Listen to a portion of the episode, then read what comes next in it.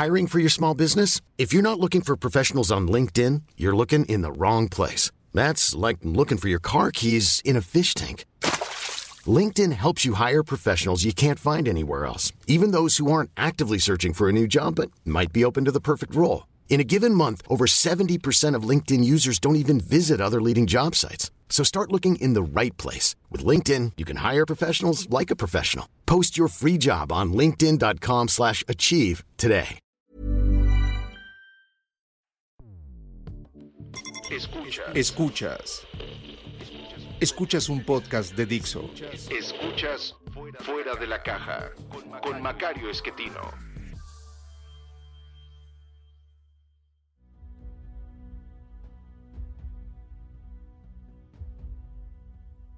Bienvenidos, esto es Fuera de la Caja.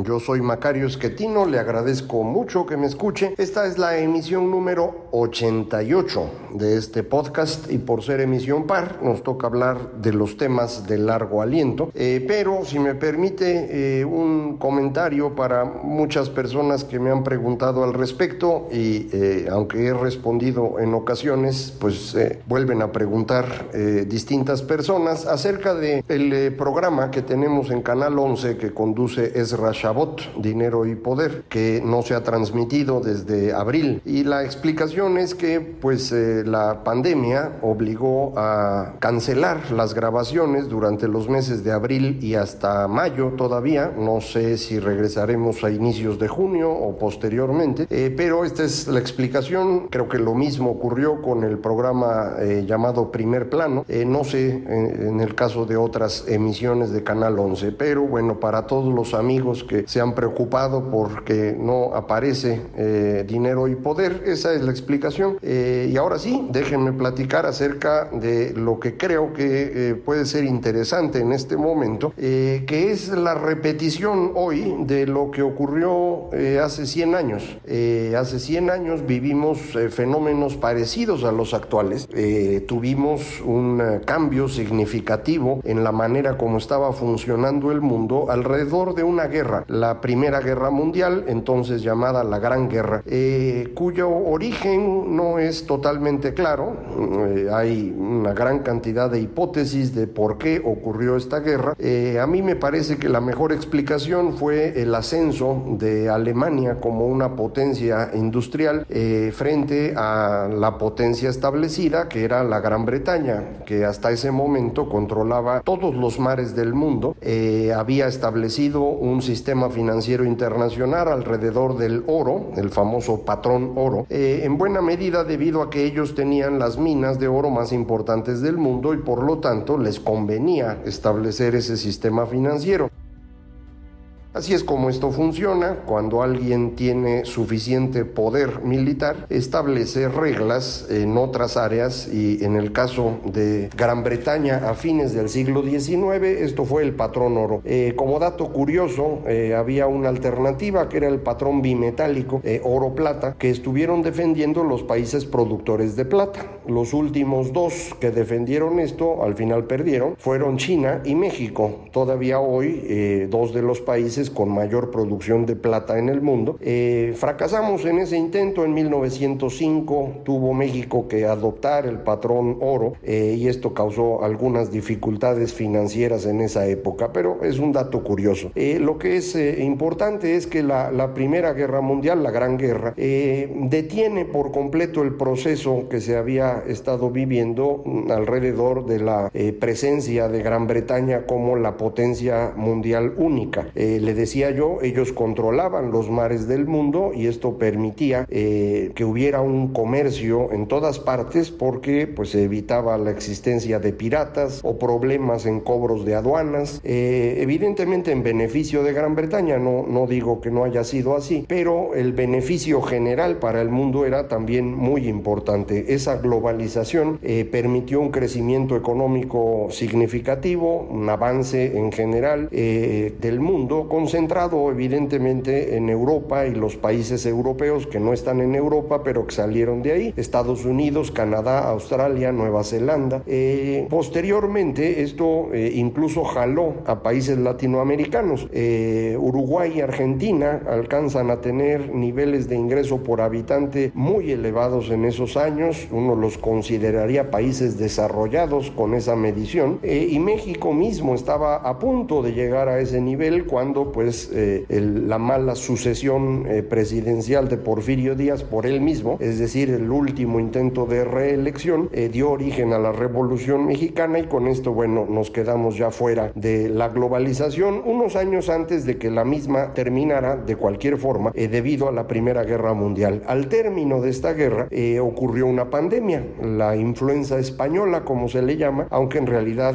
no, no fue su origen en España, pero el nombre se le quedó. Esta enfermedad pudo haberse llevado a cerca del 5% de la población mundial, que en ese entonces rondaba los 2 mil millones de seres humanos, es decir, mató a 100 millones de personas eh, y esto provocó entre la pandemia y la Primera Guerra Mundial un eh, hueco muy grande en eh, las generaciones de jóvenes de esa época porque la influenza mataba mucho más a los jóvenes que a los niños o a los viejos. de manera pues que Europa se queda con ese boquete, digamos, en la generación de personas que nacen a fines del siglo XIX y principios del siglo XX. Eh, posteriormente a la, a la guerra hay una recomposición de toda Europa. Usted recordará que la Primera Guerra Mundial la pelean los imperios alemán, austrohúngaro y turco en contra de los países, eh, digamos, ya conformados como nación, fundamentalmente Inglaterra y Francia, a los que se asocia otro imperio, el imperio ruso. Eh, todos los imperios son destruidos durante la guerra. El imperio ruso debido a la eh, revolución soviética que ocurre en 1917, poco antes de que terminara la Primera Guerra Mundial.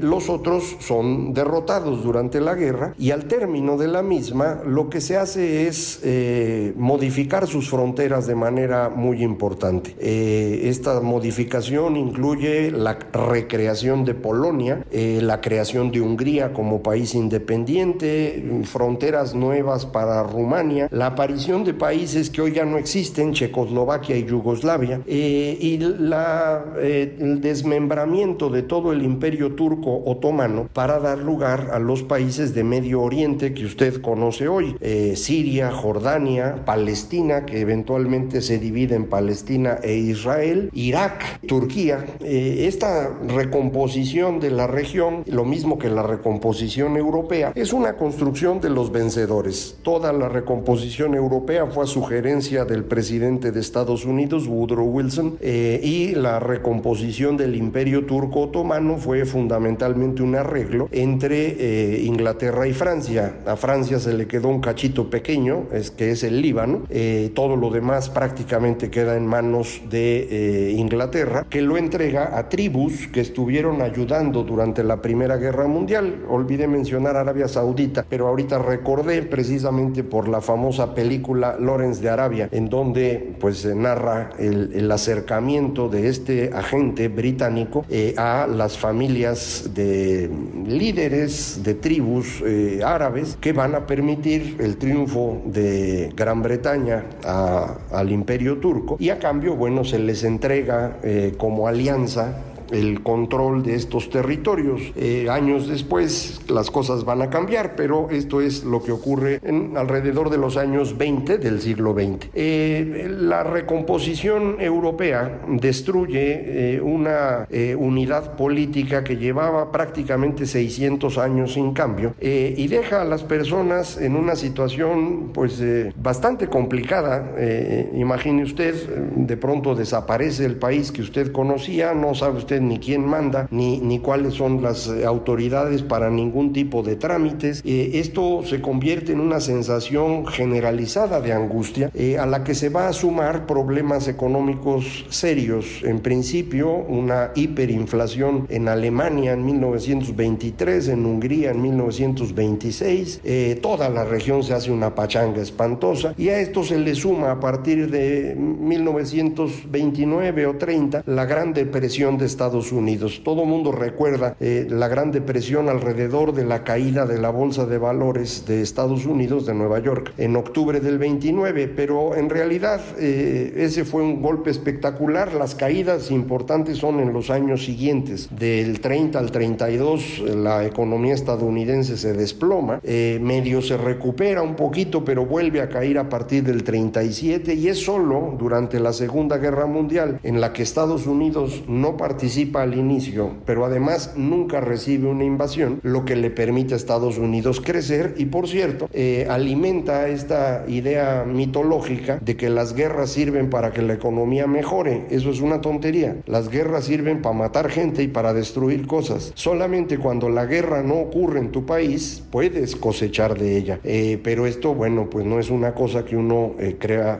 creo que deba estar construyendo guerras en otras partes y con eso a ver si nos hacemos ricos. Esto no es una buena idea. Y un buen ejemplo sería las siguientes guerras que ha peleado Estados Unidos, que no tuvieron impacto positivo en su economía, ni la de Corea, ni la de Vietnam, ni las que ha estado peleando en Irak y Afganistán recientemente. Entonces, eh, por favor, ya no vaya usted a usar esta idea que no tiene sentido. Eh, pero bueno, en este periodo que estamos hablando de entre la Primera y la Segunda Guerras Mundiales, tenemos, insisto, el fin del proceso de globalización previo, eh, una transformación en, en, materia del sistema financiero internacional, porque Gran Bretaña termina la guerra, la Primera Guerra Mundial en quiebra, necesita créditos estadounidenses eh, para poder invitar a Estados Unidos en 1917 a que les echara la mano y pudiera terminar la guerra, habían tenido que acordar con ellos la transferencia de información acerca de cartas de navegación, que es lo que después le va a permitir a Estados Unidos convertirse en la potencia marítima más importante del mundo, que controló prácticamente todos los mares del mundo desde los años 60 hasta mm, hoy y, ya empiezan las dudas. Pero bueno, ese fue ese periodo.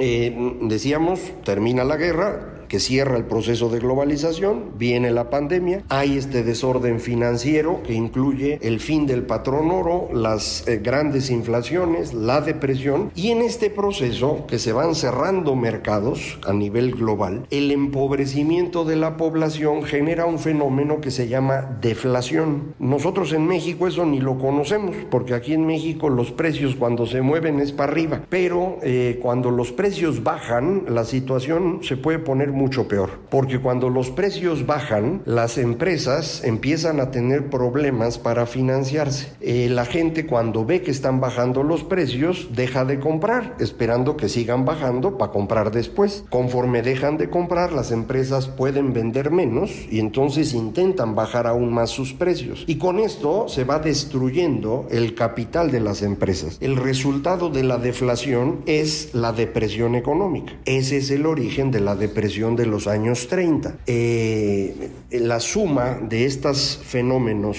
la inflación hiperinflación europea, la posterior deflación, la depresión económica, el desorden político, va a generar un espacio que aprovechan los líderes demagogos. Eh, eso es lo que permite el ascenso de gente como Adolfo Hitler o Benito Mussolini, que son los más conocidos, pero toda Europa del Este se llena de personajes del mismo estilo, eh, demagogos de izquierda y de derecha que eh, ofrecen paraísos que la gente quiere comprar, porque la gente está sufriendo mucho y dice, bueno, pues mejor sigo a este, capaz que esto funciona. Como usted sabe, esto terminó en la Segunda Guerra Mundial, que no fue una buena cosa. Después de la Segunda Guerra Mundial tenemos un arreglo político distinto en el mundo, un arreglo financiero controlado por Estados Unidos, el ascenso de ese país como la única potencia, lo que usted quiera. Bueno, en 2008-2009 esto cambia. 2008-2009 tuvimos la gran recesión. Eh, me parece que la gran recesión puede puede equipararse a la Gran Guerra, no en términos de, la muerte de las personas, pero sí en términos de haber cerrado un periodo. Eh, terminó propiamente hablando la globalización que habíamos tenido en los años previos alrededor de esta crisis. Se empezaron a cerrar las fronteras. Si usted ve los datos de comercio internacional medido en términos del tamaño de la economía mundial, de 2008 para acá, año tras año hemos ido perdiendo terreno. Se comercia menos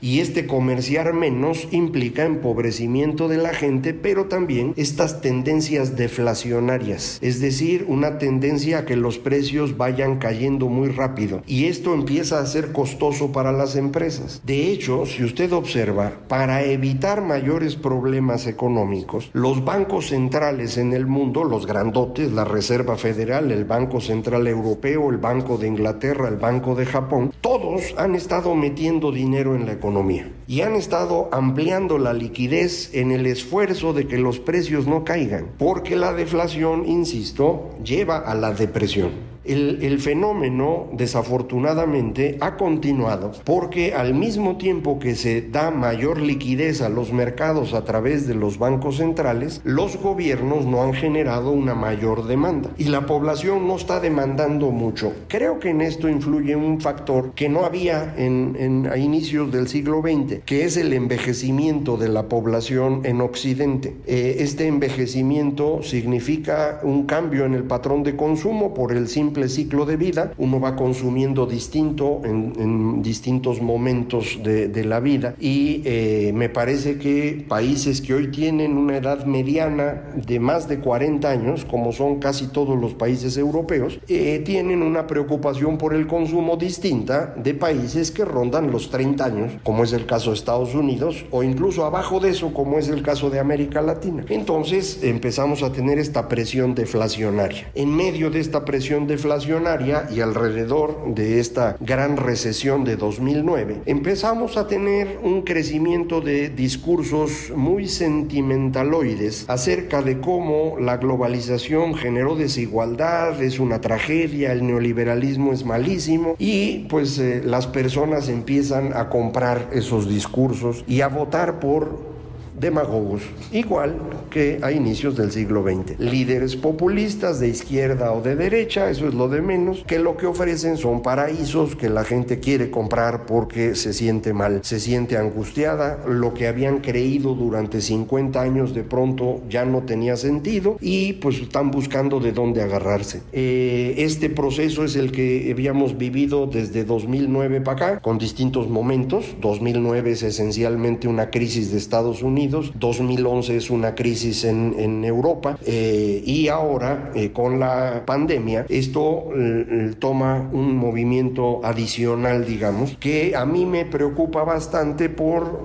otra vez las similitudes con lo ocurrido hace 100 años. tenemos en noviembre la elección de presidente en Estados Unidos. El señor Trump quiere reelegirse, ya estamos terminando mayo, las encuestas apuntan a que no tiene manera de reelegirse y pues eh, puede el señor tratar de buscar una solución tradicional en Estados Unidos. Ya le decía yo, las guerras no sirven para que la economía se reactive, pero sí sirven para que el presidente sea popular. Si hay un ataque a, Estados Unidos, los estadounidenses de inmediato se juntan alrededor del presidente para apoyarlo frente al enemigo externo. Eh, pues es una gran oportunidad, sin duda, eh, sobre todo considerando que la potencia ascendente China, eh, pues puede ser acusada de ser el origen del bicho eh, y buscándole tantito, digo, no haciéndole caso a la verdad ni a la evidencia, que no es algo que le guste a Trump, eh, pues puede uno decir que, a lo mejor hasta ellos inventaron el bicho, lo hicieron en un laboratorio y lo mandaron para una guerra bacteriológica. Reitero, todo esto es falso. Toda la evidencia que tenemos es que el virus es natural, no sabemos exactamente cómo brincó a los humanos, se sigue pensando en este caldo de murciélago o una sopa de pangolín, no sé qué cosas comen por allá, pero esto es lo más probable que haya ocurrido, pero no importa, lo que importa es el cuento. Si el señor Trump logra construir un cuento medianamente creíble alrededor de esto, pues hay la oportunidad de irse a pelear con China. Y esto generar una ola de popularidad que le dé el impulso suficiente para reelegirse. Y ya después vemos. Eh, suena feo, ¿verdad? Bueno, pues exactamente así pasó eh, hace 100 años. Y hace 100 años también hubo una gran cantidad de articulistas, de intelectuales, eh, de empresarios que defendían las tonterías que estaban haciendo personas como Hitler o Mussolini. es decir, parece que no aprendemos nada. otra vez estoy amargándole la vida. Parecería que esto en vez de, fuera de la caja hay que cambiarle el nombre y ponerle algo así como la amargura semanal del Macario. Pero no, es simplemente ayudarlo a ver con una perspectiva más amplia el fenómeno que estamos teniendo enfrente. Eh, ojalá y esté yo totalmente equivocado y el señor Trump por una vez en su vida actúe razonablemente. Eh, lo mismo quisiera yo pensar aquí en México, pero eso será para un tema de coyuntura, o sea, la próxima semana por hoy. Muchísimas gracias por escucharme. Recuerdes, fácil contactarme, eh, arroba Macario MX en Twitter, correo electrónico macario arroba macario.mx y página electrónica www.macario.mx. Muchísimas gracias, esto fue Fuera de la Caja.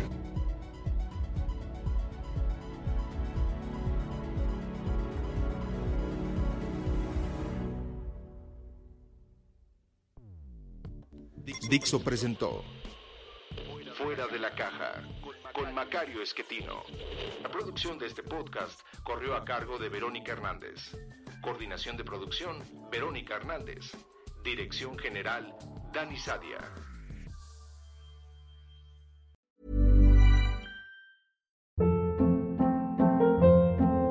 Hold up. What was that? Boring. No flavor. That was as bad as those leftovers you ate all week. Kiki Palmer here, and it's time to say hello to something fresh and guilt-free. Hello Fresh. Jazz up dinner with pecan-crusted chicken or garlic butter shrimp scampi. Now that's music to my mouth. Hello Fresh. Let's get this dinner party started. Discover all the delicious possibilities at hellofresh.com.